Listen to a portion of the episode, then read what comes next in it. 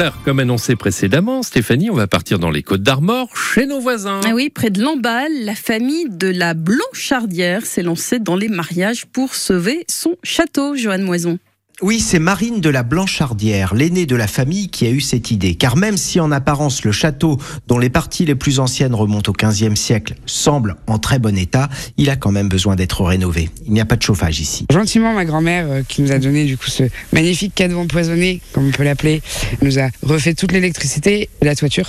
Donc ça, tout va bien. Et après, il faut refaire petit à petit, pièce par pièce. Donc c'est ce qu'on entreprend. Mais pour ça, il faut que ça génère euh, un peu d'argent. Ici, euh, on peut vite tourner autour de 30 000 euros pour refaire euh, 20 mètres carrés. Marine a fait installer une grande tente de réception de 350 mètres carrés avec un parquet derrière le château dans les jardins pour accueillir des mariages. Les trois premiers ont eu lieu cet été, de quoi remplir un peu les caisses. On est sept enfants et en fait, moi j'ai fait une école de commerce à Nancy. Je me suis spécialisée dans tout message dans l'événementiel, en ayant l'idée de euh, pouvoir en faire ici et j'ai proposé aux parents. Les frères et sœurs aussi, pareil, m'ont fait confiance et en fait après ça roule. On reste sur un peu un business familial et vraiment dans le but d'entretenir et pas de s'en mettre plein les poches et de rouler euh, avec des grosses voitures. C'est pas trop l'idée d'ici. La famille de la Blanchardière envisage aussi d'ouvrir le château aux amateurs d'histoire.